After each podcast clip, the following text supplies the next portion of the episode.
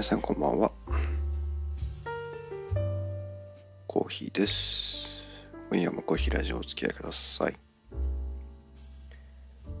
えー、本日98回目。コーヒーラジでございます。よいしょ。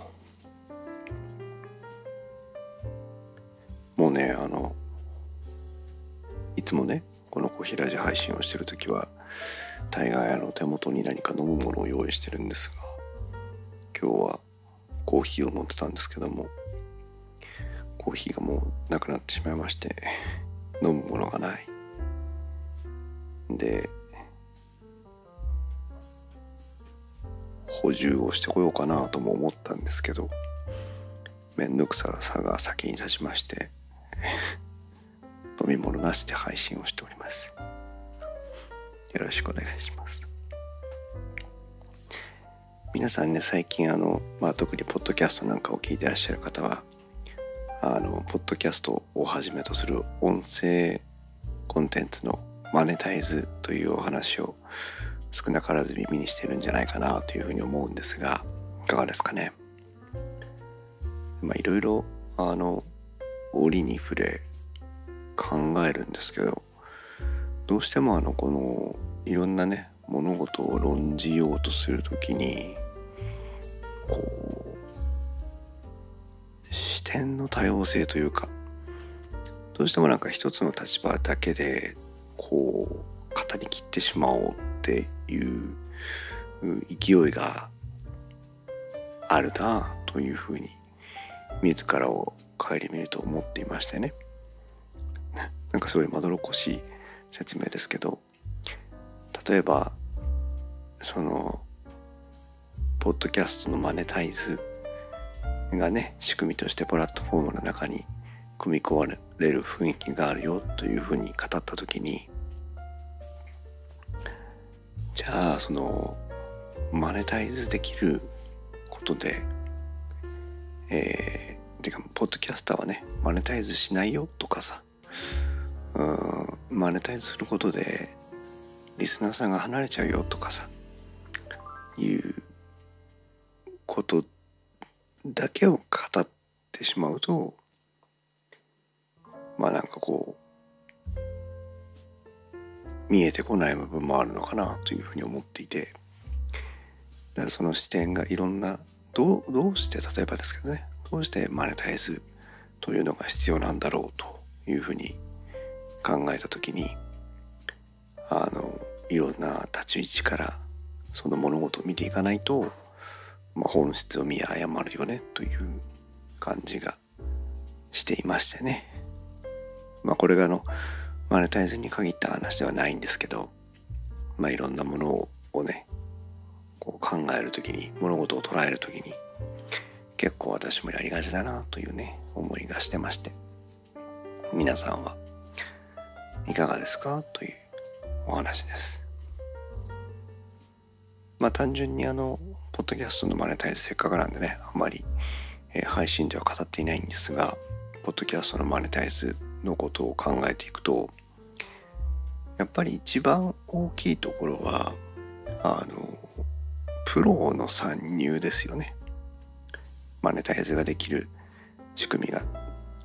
あるかないかというところですけど。まあ、あの特に日本国内のことを考えればってことですけど今までもいろんな取り組みがあっていろんなあのラジオ局とか、えー、その他音声やコンテンツを配信するプラットフォームを作ってる人たちがまああのね成功したか失敗したかにかかわらず、えー、常にマネタイズを意識してプラットフォーム作りをやってきていてでもまあ成功しなかったという過去があるような気がするんですね。でそれは例えばね TBS ラジオとかがポッドキャストに参入したけどもやはりマネタイズできずにえ撤退をしたというその撤退をして自分たちのプラットフォームを作ったというところもね一つのポイントだと思うわけですよ。だそういうことを考えた時に、まあ、それとあのアップルの、まあ、テストはまあの違うわけですけどどういう手段があるかは別にしてマネタイズができるということは収益性が生まれるということですから収益性が生まれるということはあのお金がかかっている人たちプロがあの活動しやすくなるということですのでそういった意味で、まあ、今 YouTube でもねあのテレビの芸能人の人たちが YouTube で活動したりするチャンネルも非常に増えてきましたけども以前はねテレビで飯食ってる人たちが YouTube なんかに行ってどうするんだみたいな論調もありましたけども結局ねあの、えー、YouTube でチャンネルを持つことで、えー、まあ自分たちでしなきゃいけないとかっていう手間暇もあるでしょうしあるいはその、えー、しっかりとねプロデューサーとかディレクターとか脚本家とかがいてやってる人たちもいるんでしょうけども、まあ、どういう手段かにかかわらず、えー、YouTube を使ってお金を生むことができるわけでしてでそのために、えー、お金をそれでお金を生計を成り立たせている人たちがあメディアに参入してきているという事実はあるわけですよね。だポッドキャストもまあ、手段によらずマネタイズができる収益性が生まれるということで、えー、これまであまり積極的に結果的には積極的に参入してこれなかったプロの人たちがあるいはプロの番組がプロのコンテンツがポッドキャストに入ってくることになるであろうという予想が立つわけです。でプロが入ってくればプロコンテンツが増えてくれば、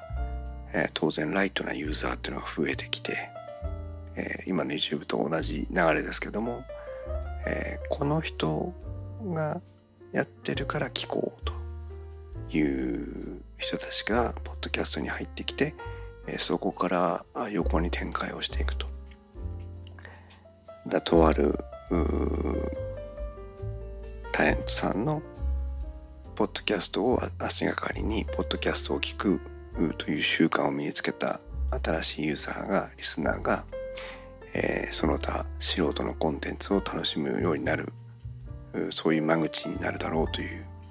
気もするわけですね。まあそれが一つ。あとはまあポッドキャストというものの認知度を上げていくためにもやはりプロコンテンツっていうのは重要でねあの今ほとんどテレビで「あ私ポッドキャスト始めたんです」っていう人はいないわけですよ。ね、私 YouTube チャンネル持ったんですっていう人はいるわけですよ。ね。それがある日実はポッドキャストやってるんですってあ動画じゃなくて音声なんだねってなんで？みたいな話が出てくるとあなるほどそういうコンテンツが世の中にはそういう分野がねあってそういうメディアがあって番組配信をしてるんだなっていうのが知られるようになってくる。そういう裾野を広げていくという意味でも、まあ、結果的にマネタイズは非常にポイントなのかなとは思います。まあ、それはプロとか、えー、このポッドキャストというものを広げていくための足がかりとしてのマネタイズという捉え方、うん、反面じゃあ私たちポッドキャスター従来からのねポッドキャスターについて言えばこれマネタイズに積極的に取り組んでる人たちもいればあのすでにね過去からですね、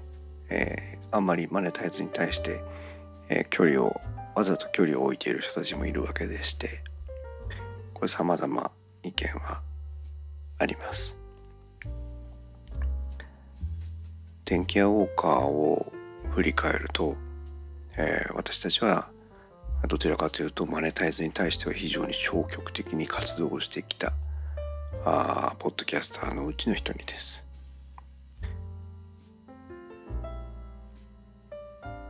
過去にはねもう3年前4年前ぐらいには別にあの具体的にこのこのタイミングっていうのはないんですけどマネタイズについて考えているんだということを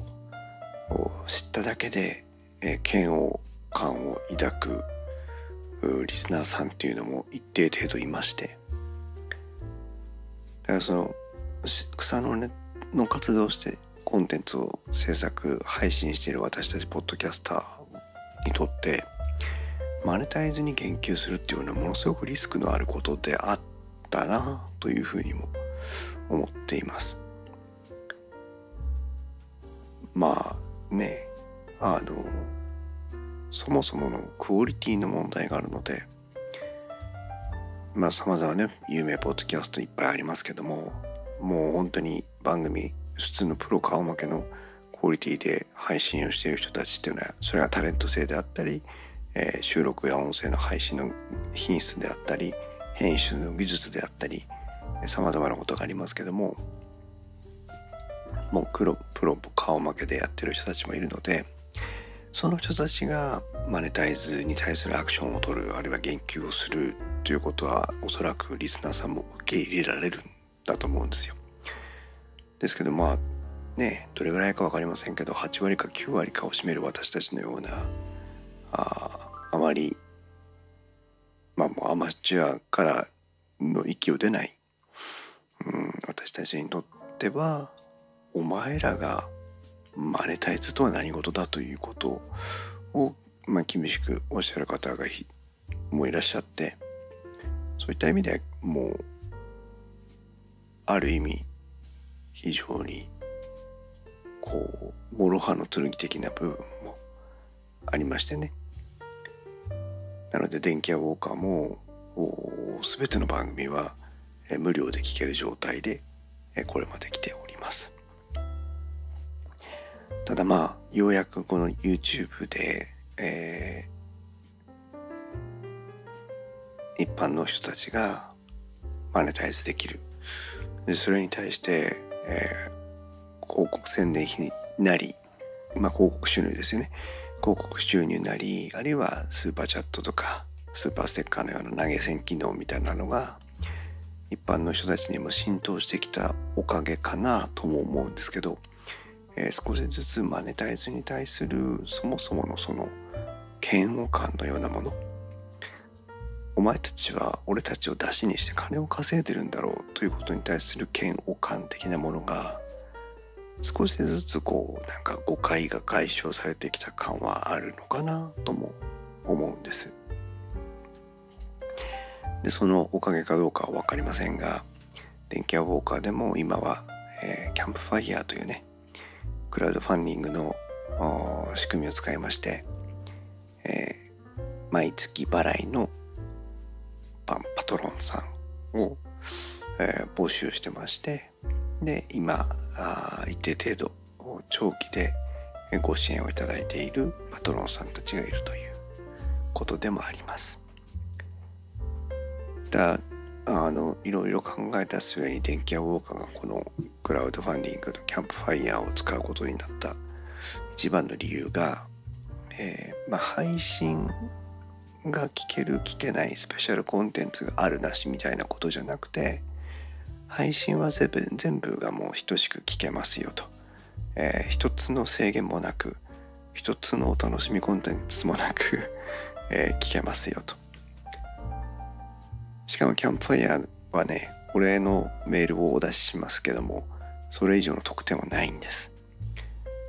あくまでも過去に聞いていただいた分で電気屋ウォーカーの活動をちょっと、まあ、支援してもいいかなと思ってくださった方たちが、まあ、過去の配信に対する、えー、支援をお願いしているというような雰囲気、まあ、捉え方で電気屋ウォーカーとしてはクラウドファンディングを継続してるんですがまあそんなね、えー、捉え方を私たちはしています。おかげさまで、えー、ご協力いただいている方もいらっしゃりそして今までと変わらず全てのリスナーさんが電気屋ウォーカーのコンテンツが聞ける状態になっているという形です。でまあこれからねそのポッドキャストのような音声コンテンツがマネタイズができる仕組みを持つことによって配信者私たちクリエイターがあ潤っていくのかということを考えた時にこれまたあの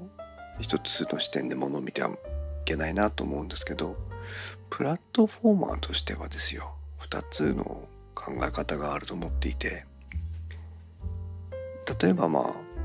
今の状態で日本の国内の市場だけを言えばアップルのポッドキャストってアップルに対しては別にあの利益を特段もたらしてるわけではないですよね。まあポッドキャストというものが魅力的だから iOS デバイスを使おうとかいう導入になっているのかもしれませんが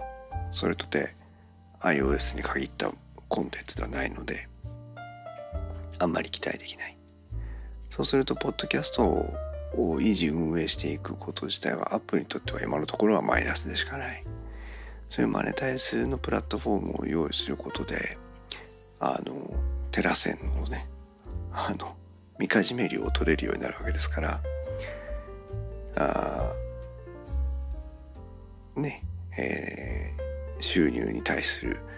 手数料を取ることで収益化をしていこうと収益化を図ることでポッドキャストのプラットフォームの管理も続けていこうということでまあそのはい、えー、プラットフォーマーとしての考え方としてありますよね。でさらにプラットフォームとしてマネタイズの、えー、手段を提供することでより有料なクリエイターより有料なコンテンツを、えー、Apple のプラットフォーム発信に、えー、まあ、持っていきたいということですよね。今 Spotify とかアンカーとかその他の仕組みがありますけどもそれを、えー、Apple ベースにしたい当然そういうこともあるわけです。ね。それがまあプラットフォーマー側のおそらく狙うとこでしょうでクリエイター側にとってはまあこの Apple Podcast の話だけをすればさまざまな課金の方法が提供される予定になっていますのでまあ今まで通り 無料での配信をしながら、えー、クラウドファンディングで支援を募るようなマネタイズの仕方それからスペシャルコンテンツを配信するようなマネタイズの仕方、えー、そんなのが様々用意されると。まあね、趣味の世界でやって今まで、まあ、電気屋ウォーカーも11年もやってますけども趣味の世界でやってることに対してその私たち日本人特有のあのなんだ商売っ気出すのかよみたいなことに対する嫌悪感はさておきとしてですよ。やっぱり儲けるとまでは言わなくても維持をしていく分ぐらいのね、うん、サーバー代とか機材とかそういったものもコストがかかっているわけですのでそういったものに対しての費用を少し回収できる投資に少し回せるようになるっていうのはもうありがたいばっかりで電気屋ウォーカーもね正直言うと多少の収入は上げたいなというのは、まあ、昔から 考えていない話ではないということではあります。まあねいずれにしても難しさはあります。あ姫こんばんはいらっしゃいませ。今日はねあのあんまり眠たい話をしているわけではないんです。いろんな物事ねあるじゃないですか。今日のテーマはあのポマネタイズポッドキャストのマネタイズの話をちょっとテーマに話をしてるんですけどなんかこう一つの視点からだけ物事を見て断じてしまうとこう物事の多面性みたいなのを捉え損ねるよねというお話を実はあのダラダラとしています。だからまあクリエイターの側の視点としてはそういうまあ マネタイじゃない。マネタイズ金をね収益化を図るということです。ナルト姫ごとも有料コンテンツがね配信できるようになるわけですよ。近い将来。でもその、えー、有料コンテンツを配信できるようにしたことでまあどういうねそのほらあの真意のところどういう理由でマネタイズができるようになったとかさどういう理由でマネタイズを仕掛けることにしたかとかさあるいはそのリスナーさんたちがどういうふうにそれを捉えるのかとかさそういうお話をダラダラしてまして。じゃあ改めてね今度ねリスナーさんの側コンテンツを楽しむ側の立場でそのマネタイズプラットフォームのマネタイズがを語ろうと思った時にどうかなというふうに思うと一つはねあのもうほら YouTube なんだっけ？プレミアムだっけ？とか、えー、スーパーチャットやスーパーステッカーということで、えー、投げ銭をしていくということに対するハードルは相当下がってるとは思ってるんですね。しかもあの YouTube ライブなんか見てると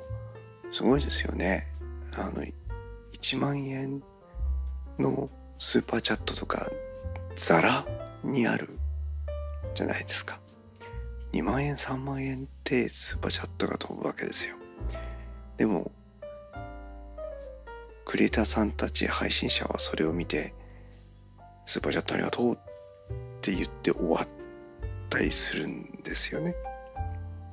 うん、ニコ生もね、投げ銭ね、いろんな仕組みがありますけどもね、今ね。ありがとうって言われるただけのために2万円も3万円もと払うということに対して私は個人的にはもう非常にあの震えるんですけど すごいなと思って。だけどねあのほらキャバクラとかホストクラブに通う男女がそのキャストさんたちに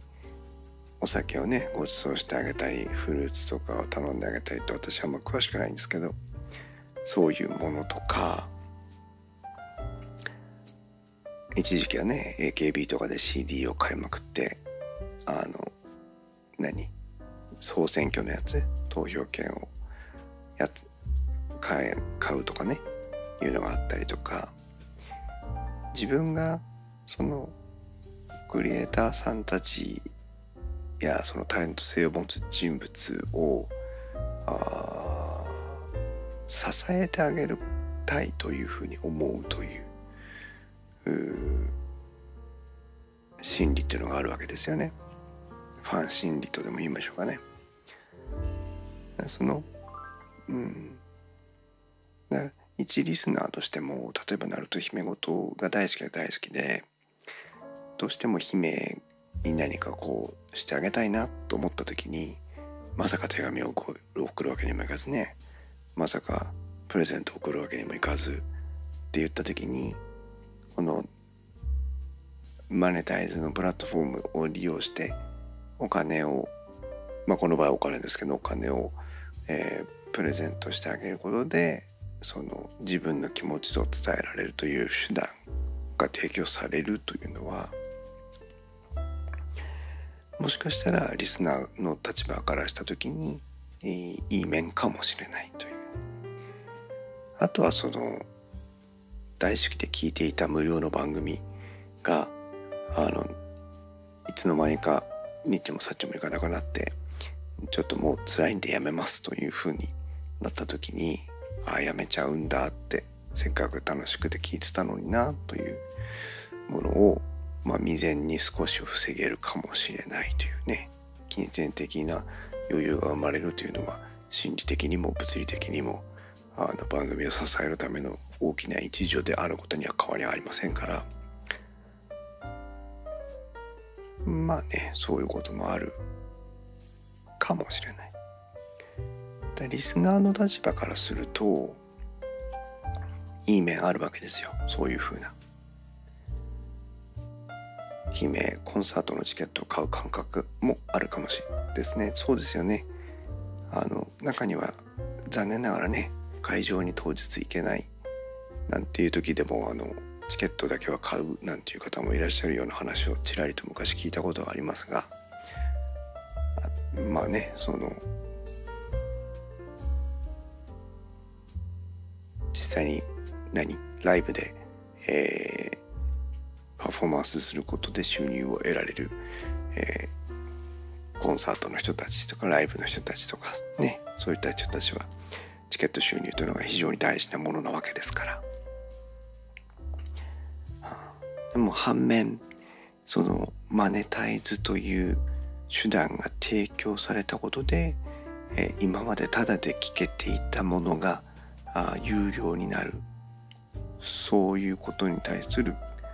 まあ、抵抗感というか嫌悪感というか残念だながっかりだなという気持ちというのも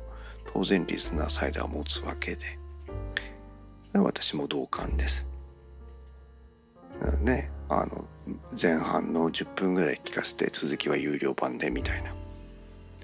ことをされた時にあのねわざわざそれ続きを聞きに行くのかっていうところもあるしなんだよ今まで聞か聞か聞ねただで聞いてたのに。あのこれから有料かよみたいなね。そういう気持ちも当然出てくるでしょうからリスナーさんとしてはその今まで聞けていたコンテンツが聞きにくくなるというデメリットも想像できるという。まあおそらくマネタイズに対して嫌悪感とか言い知れぬ不安感を抱いている人たちというのはこの辺りが一番不安要素なのかなというふうにも思うんですけどね。実際私もそう思います。あの一リスナーとしてね。一番なんか私が身近に感じているのはメルマガ。あとはあのなんていうの？インターネットの記事ね。続きは有料版のなんとかを契約してくださいとかさ。続きは有料版のメルマガでとかさ。あるあるじゃないですか。記事ねもう最初のなんか1ページぐらいだけ表示されててさ非常に中身読みたいわけですよ。いい内容だったりするんですよ。でもまあ有料かよと思ってうんざりしてそっとブラウザを閉じるというねことがありますけど。ただこれもね結局じゃああのマネタイズできなかったらそもそもそのメディアそのクリエイターが発信している情報というのは、え、聞くことができるのかと言われた時にお金にならなかったらもう残念だけど続けられませんっていう人たちも当然いるわけです。さっき言ったようなねコンサートのチケットとかもね聞くなら聞くけどお金がかかるならいらないでも曲は聴かせてって言った時にもう廃業しますと言われたらねそれ以上の活動はないわけですから姫お金をもらうなら配信側もきちんと提供しているものに課した責任があるかなと考えてしまいますね。そうねそこがね辛いところ。ポッドキャスター今まで草の根配信をしてきたポッドキャスターさんたちがこれからもしかしたら悩むかもしれないマネタイズのハードルはそこですよ。配信側もきちんと提供しているものに価値と責任があるかなと考えてしまいますっていうね。これを思われてしまうとなんかもうあとやめますになっちゃうんでね。やっぱり。お金を払うか払わないかは楽しむ側の問題として中身が適当であったからといって文句を言う必要はないと思うのね。正直言って。でも適当な内容に対してお金を出してでも聞きたいと思うか思わないかっていうのは当然選択権は聞く側にあるわけですよだけど今ちょっと思い出してくださいなんかここの程度の内容なのみたいなクオリティでもなんかこう下手馬的なさ面白さを見出したりすることあったりするじゃないですか。ね。だからその、うん、まあもう少し、コンテンツの多様性とかマネタイズの多様性って話ありますけどもう少しなんかクオリティに対する多様性も受け入れられるようになっていきたいなというふうに思いません？当然姫のようにもうプロとして一線で働いてる人たちに対する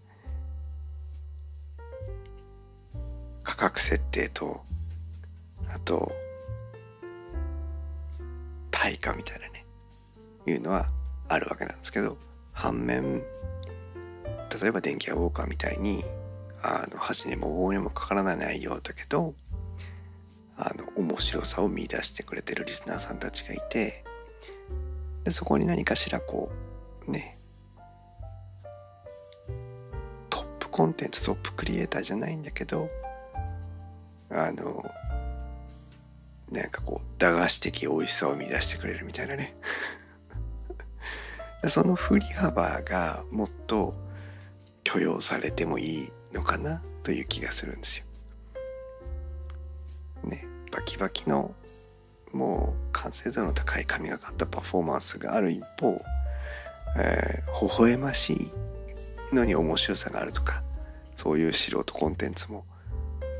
同時に同じ舞台に上がまあこの場合はね例えばポッドキャストのような舞台ですから、えー、こう一つね大きな箱の舞台を共有してるわけではないのでそれはありかなっていうね。姫跡はいわゆる民放は無料なのにと思ってしまいます。これありますよね。民放は無料ね。でも皆さん広告見せられてますからね。このなかなかこれも功罪あるなと思うんですけど。ただで見れる民放というねイメージ確かにありますよね。それは私たちがお金を払う代わりに広告主がお金を払ってくれているから成り立ってるわけなんですけどね。でもそれはなかなか認識するのは難しいところでまあ広告飛ばしたりしますしね。うん。まあまあいろいろ語ってきましたけどでもそのポッドキャストのマネタイズということを一つを取ってみても今ねだらだらと30分話してきたぐらいの多様性多面性はあるのかなというふうに思っていて。じゃあ私コーヒーはマネタイズに賛成なの反対なのと言われるとマネタイズという仕組みが提供されることに対してはものすごく賛成です。ものすごく賛成です。それは結果的に私たちが聞く聞くことができるコンテンツを増やしていくことになるのでお金がね生まれるっていうことはもっともっとコンテンツが生まれていくってことになりますからそういう意味では大賛成。反面お金がある人たちクオリティが上げられる人たちだけが残っていくようなプラットフォームになってしまってはいけないなと思ってます。それは私たちのように他の皆さん他のポッドキャスターの皆さんのように本当に居酒屋で友達と語っているだけの内容の番組を配信するところから始まって今皆さん現在のコンテンツとして成長してきてるわけですよ。だけどそれをねただの無駄話と断じてしまっては目が芽吹かないというかね花が咲かないもう目の内に積んでしまっているわけですからだからもうあの本当にこの番組は何なんだろうというような品質の番組も残ってでなんかこうニッチな世界も広がっていくようなプラットフォームでなければいけないと思います。個人的に。あピノさんいらっしゃいこんばんは。今日は間に合いましたね。ありがとうございます。しかも今日は眠たくありませんよ。難しい堅苦しい話をしています。そういう品質の多様性みたいなものも受け入れられるプラットフォームとしてポッドキャストはいつまでもあってほしいと思うしまあ YouTube だって一緒だと思うんですけどね。だ素人がスマホでただ撮っただけの家族の動画ペットの動画みたいなやつも人気コンテンツになったりしてるわけですから。そういうなんかこう多様性は残してほしいなと。それがプロコンテンツが入ってくることで駆逐されてしまうととても残念だなというふうに思います。この点に関して不安感を持っているポッドキャスターも多いと思います。あとはねポッドキャストのとても難しいところなんですけど検索性が悪いんですとにかく。これはもう音声コンテンツの差がですけどね。とにかく検索性が悪い。ということは誰かが作った面白いコンテンツさてどうやってたどり着こうという話なんですよ。で今はまあ例えばあ iTunes なりポッドキャストアプリなり、えー、サードパーティー製のアプリも含めてですけどランキングページみたいなところで上位に来てる番組が比較的再生回数が伸びていくという話ででこの番組にたどり着くためのあのキュレーションサイトというかねあの番組サイトみたいな番組ページみたいなところがもっと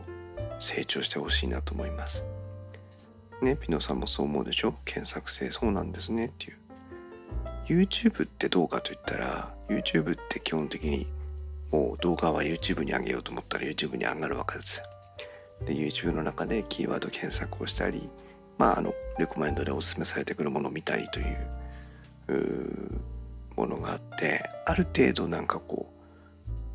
あしかもアートワークがねアートワークがついたりするから視覚的にねこう印象インプレッションで番組にたどり着きやすいなというところもあったりするんです。でもポッドキャストってね喋ってるものがメインなので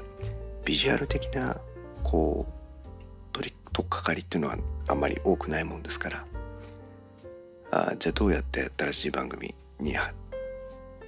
たどり着こうとか。どうやって面白いエピソードにたどり着こうとかって言った時にはもう私たちがつける拙い、え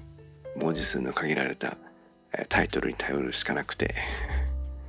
この辺りがねもう少し改善されてくれればいいなっていうふうには常々思っていて。そして iTunes の、えー、ポッドキャストのページを開くたびに、えー、プロコンテンツが溢れ返っているのを見てうんざりするわけです。私の場合は。いいよ。あの芸能人のお笑い芸人のコンテンツとかどうでもいいんだよと思ってね。もっともっと素人でやってるハイアマチュアがやってる面白い番組いっぱいあるんだろうって。そっちにフューチャーしてくれよって。金かけてやってるやつらのやつはね別に表示してくれよというふうに正直本音としては思ってます。常々、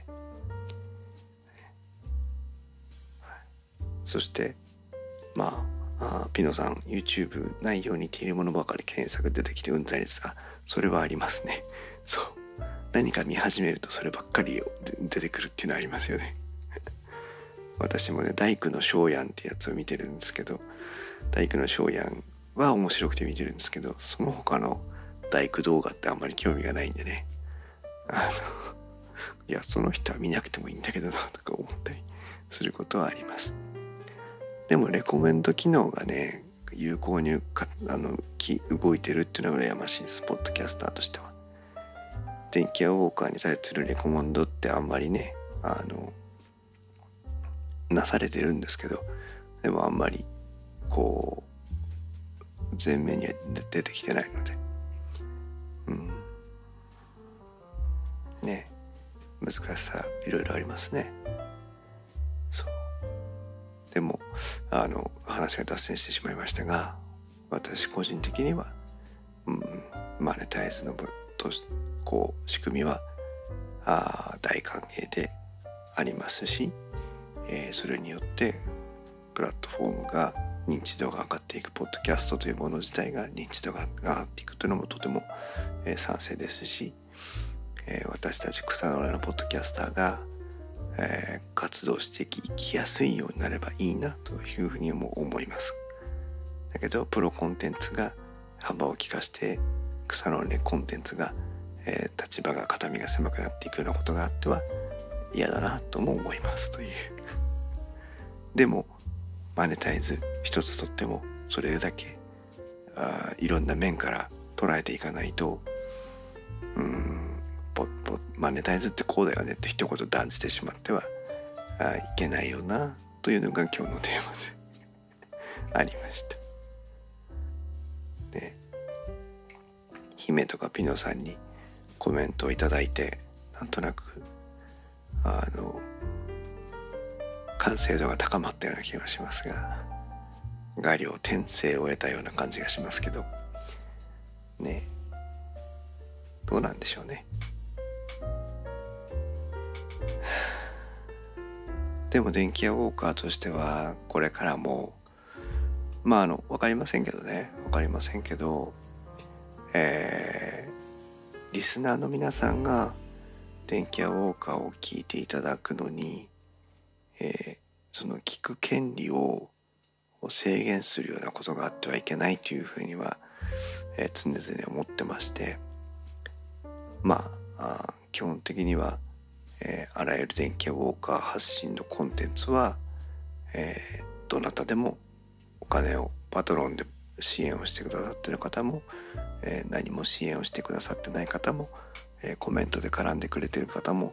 Twitter のフォロワーさんもどなたも同じように聞けるようにしていきたいというふうには思っています。ピノさん、わかる芸能人や有名 YouTuber のやつは、ポッドキャストやスタンド F に入ってきてほしくないと正直思っています。ちょ、ちょっとありますよね、そういう気持ちね。でも、有名 YouTuber が頑張ってるから YouTube は楽しくなってる芸能人が頑張ってるから YouTube が楽しくなってるだから YouTube を見る習慣が思ってる人が増えるという効果もありますからね。難しいところなんですけどね。姫はお金取るってそんなに簡単なことじゃないのにと思ってしまう。そうなんですね。そうなんですね。難しいですね。そう。だけどそのいわゆるなりわいとして職業としてのマネタイズと私たちのような何て言うのかな。この趣味の活動に対する投げ銭とはなんかこうもうちょっと違うラインでもいいのかなというふうにも正直は思ってます。だけどまあうん。そう。でもねあの電気屋ウォーカーを聞く権利を制限してはならないというふうに思いつつも今パトロンになってくださってる方が12名ぐらいいらっしゃるんですけどその人たちに対してやっぱり何かこうスペシャルコンテンツをね提供してあげるようなあその感謝の気持ちの表し方もあるよなとも思ってちょっと悩んでいる今日この頃です。本当に音声の世界が好きでポッドキャストされてる方の番組の方が楽しくて癒されますよ。なるほどね。そうですね。私たちって電気屋ウォーカーこの小平寺今皆さん聞いてくださってる皆さんもそうですけどあの何の筋書きもなくね面白くなるかならないかもわからない状態で40分だらだら音声配信を続けるっていうのはあそれでご飯を食べてる人たちにはできない技ですよ。これは。面白くならないかもしれないし10分であ今日乗らねえからやめようってってやめちゃうかもしれないわけでしょ？私たちは。もうそれしたらご飯食べられないんだもん。あのプロの人たちはね。だからそういう立ち位置の違いは確実にあるわけでいい悪いとかっていうことじゃなくてね。そう。まあそうですよね。そうそうなのよ。逆に言えばですよ。また一つの視点ですけど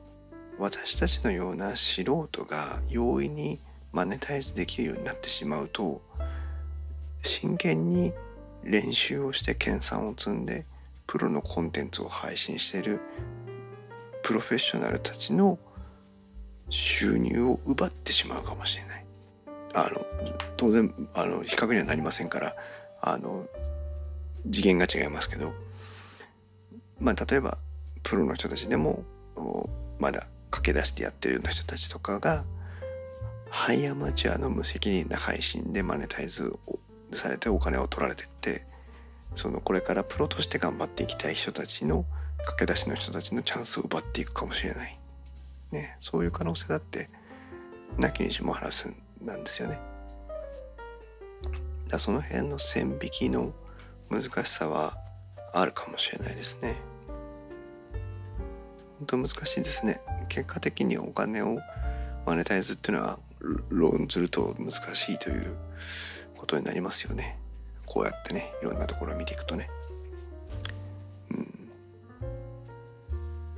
まあ幸い電気屋ウォーカーは毎月500円からご支援いただけるクラウドファンディングというものにをご用意していてでもうまあこちらとしては勝手な言い分としてパトロンの皆さんにはご理解いただけてると思ってはいますけどもあくまでもこれまでの配信の活動に対して電気屋ウォーカーあと1ヶ月続いてほしいなという気持ちで、えー、ご支援をいただいているという定位をとってますので本当はなんか間違ってるのかもしれないんですけどこれからのコンテンツのための投資ではなくて今までのコンテンツに対する評価をいただいてるという形なのでまあねそれでもご支援をいただいているパトロンさんには本当にうん頭が下がるなというところなんですけど。うん。そしてねその少ないパトロンさんたちのおかげで、えー、こうやって皆さんにまたコンテンツをお送りできているという。まあなくったってやるんですけど。難しい。本当難しいですね。ピノさん電気屋ウォーカーの個性と内容とってもいい。ありがとうございます。ようやくねあの YouTube の配信が終わったのでえー、明日ぐらいからね電気屋ウォーカーの収録に向けて調査をまとめをね、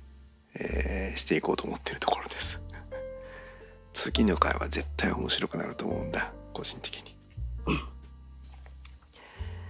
姫、パトロンさんは大事にしたいですよね。本当です。本当そう思います。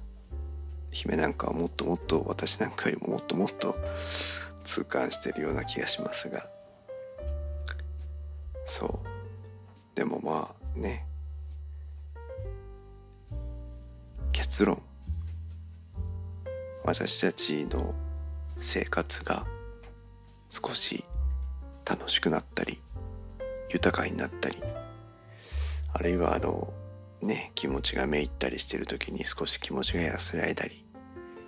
えー、ストレスがたまる毎日の息抜きになったりするようなコンテンツが皆さんに提供できるように提供できる環境をね維持していければいいなというふうに私は思ってましてで私自身もその他の YouTube やスタンド FM やポッドキャストや Twitter ブログそういったもので皆さんと皆さんっていうのはその一リスナーとして配信者の人たちと接点を持つことで癒しをいただいているので。まあね。私たちの文化という感じでこう癒し癒され こう循環できるようになればいいなというふうにはいつも思ってます。ね。この小平寺なんか一体誰の役に立ってるんだろうと配信をするたびに 思ってはいるんですがでもいけないんですよねこのね配信者が自分のコンテンツに対して卑屈になってはいけないっていうふうにも思ってるんです。私はだからいつもあの一応その正直ね気持ちをお話ししてるので、えー、自分のコンテンツに対しての疑問を呈することもあるんですけど、えー、ちょっといい機会なんで皆さんにお伝えしておきたいんですが私は自分のコンテンツに対しては卑屈にならないようにしています。それってとても失礼なことだと思うんです。今ねあのピノさんも